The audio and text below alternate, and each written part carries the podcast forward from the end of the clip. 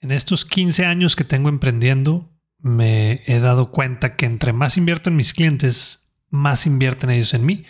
Y esa ha sido la razón principal por la que he podido crecer en todos los aspectos.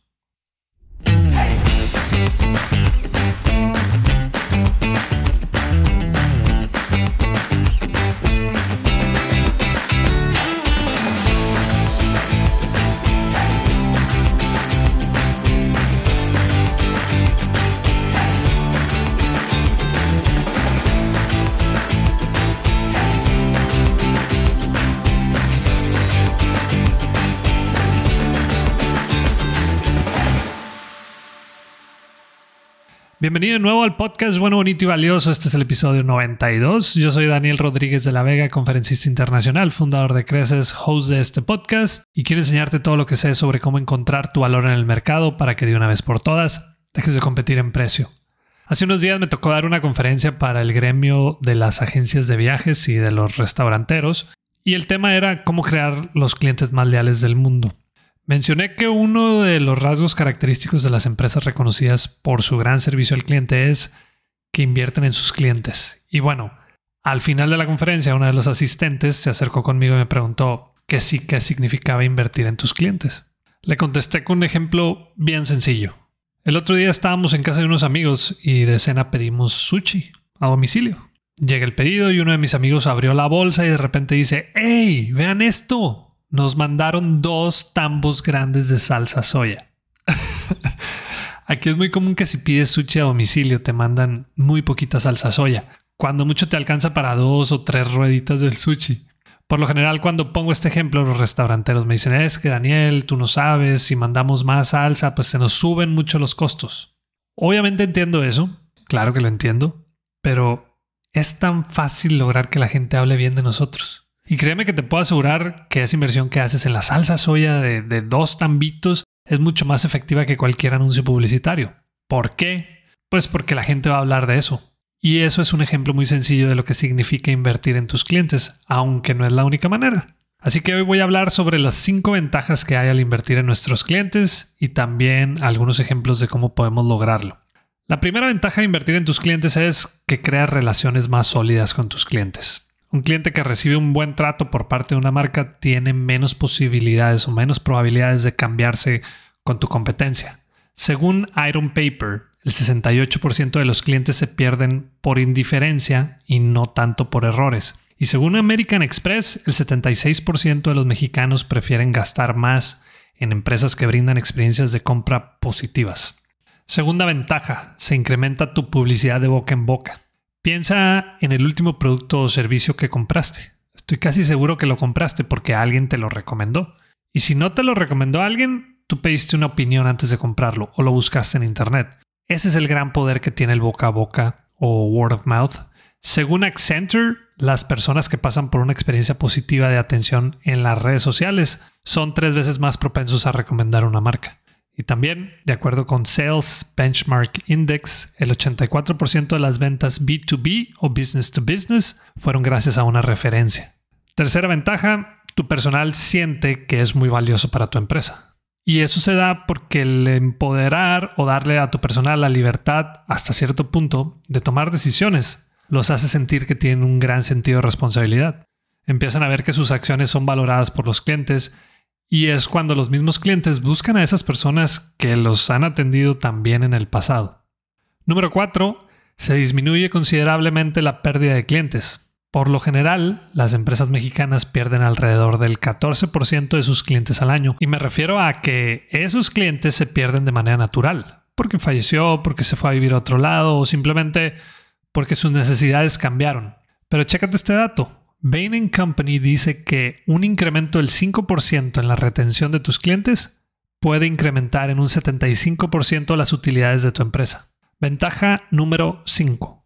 El valor de tu empresa se incrementa. En pocas palabras, te conviertes en un referente en cuanto al tema del servicio y es de esas veces que dices, ve a ese lugar porque tiene un gran servicio y una gran atención. No nada más atraes más clientes, sino que atraes también a veces inversionistas y gente que puede ayudarte a crecer más.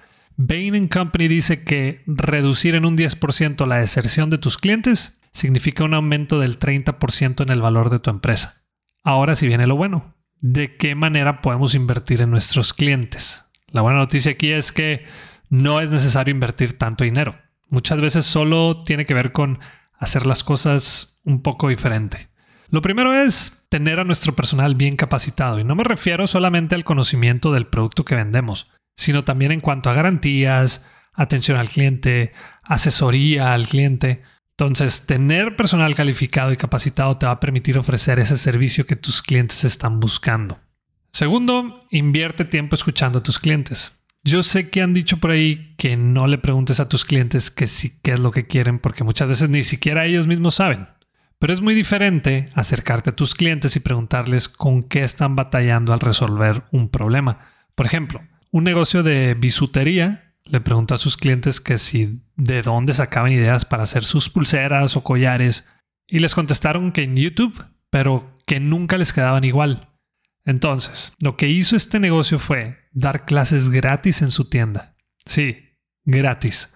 Y entonces llega la clienta o el cliente, compra el alambre, las piedras y ahí tenías la clase. Te guiaban a cómo hacerlas y también te recomendaban algunas cosas para que te quedara mejor. Adivina qué. Sus ganancias se fueron para arriba porque la gente pasaba más tiempo ahí y también gastaban más. Y además, después de cumplir con una serie de clases, te entregaban tu reconocimiento oficial de la tienda. Tercero, y es muy parecido al pasado, invierte tiempo escuchando a tu personal, sobre todo al de la primera línea o al que está dando la cara con el cliente. Muchas veces pensamos que nosotros conocemos mejor que nadie a nuestros clientes, pero hay unos que conviven con ellos todos los días. Son los que dan la cara con el cliente o los que están en la parte de servicio y atención al cliente. Pues resulta que tu gente puede tener información muy valiosa para mejorar la experiencia que les brindas a tus clientes. Una vez una persona del área de compras de una empresa que ofrece el servicio de venta y aplicación de pintura para casas y negocios le dijo a su jefe que se estaban perdiendo muchos prospectos por la tardanza al momento de cotizar un trabajo, que era aproximadamente de tres días. Y bueno, de ahí salió la idea de desarrollar una app o una aplicación que les permite tomar fotos en el momento, ahí mismo se detectan las medidas y compras puede ser casi al instante esa cotización. De tres días, ahora la cotización se puede hacer en menos de dos horas. Y todo eso porque esa persona escuchó a su personal. Cuarta manera, hazlo personal. Yo envío tarjetas de agradecimiento en dos fechas y que no son las típicas de siempre, como Navidad o Año Nuevo, sino que cuando cumplo un año trabajando con un cliente le mando una tarjeta escrita a mano y donde dice gracias porque hace un año confiaste en nosotros y de verdad quiero agradecértelo. Otra fecha importante es cuando una persona me recomendó con otro prospecto y ahora estoy trabajando con él. Entonces envío una carta diciendo gracias porque empecé a trabajar con esta empresa o persona que tú me recomendaste. No saben el gran efecto que tienen esos detalles y no te va a tomar mucho tiempo, mucho menos dinero.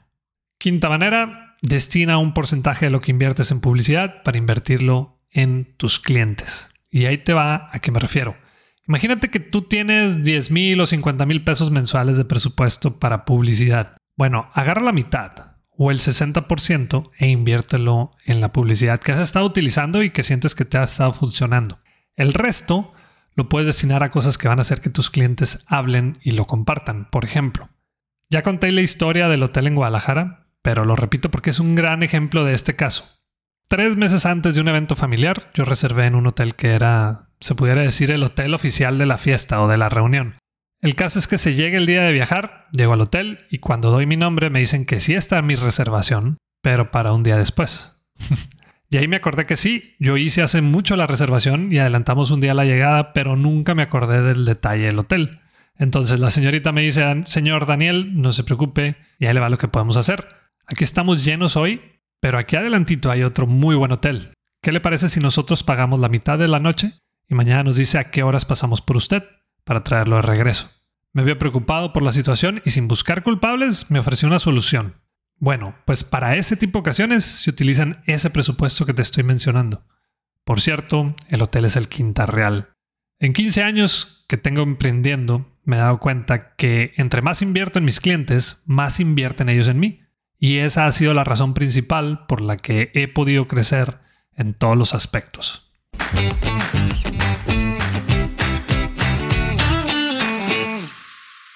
Seamos realistas. Toda la información que podamos tomar en un curso, taller o conferencia lo podemos encontrar en Internet, YouTube u otra plataforma, pero ¿cuál es la ventaja de pagar por uno de ellos? Pues el tiempo.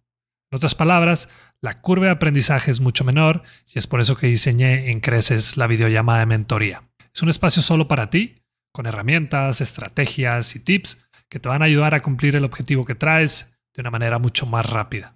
Entra a crecesmx.com y en la sección de Aprendamos vas a encontrar la videollamada. Muchas gracias y continuamos. Bueno, pues vámonos de una vez a la sección de preguntas y respuestas. Esta semana son solamente dos por cuestiones de tiempo. Y la primera pregunta es de Héctor. ¿Qué me recomiendas para tener un negocio más sano financieramente hablando? Anda, Héctor, qué buena pregunta. Y aunque no soy especialista en finanzas, sí te puedo hablar desde el punto de vista de ventas y algunas cosas que puedes hacer o más bien dejar de hacer. Primero, hay que quitarnos ese miedo de hablar con los clientes. Segundo, conoce tus números para poner un buen precio a tu trabajo. En otras palabras, deja de estar malabareando los precios y hazlo con seguridad y con datos. Tercero, deja de mandar propuestas sin presentarlas antes con ese prospecto.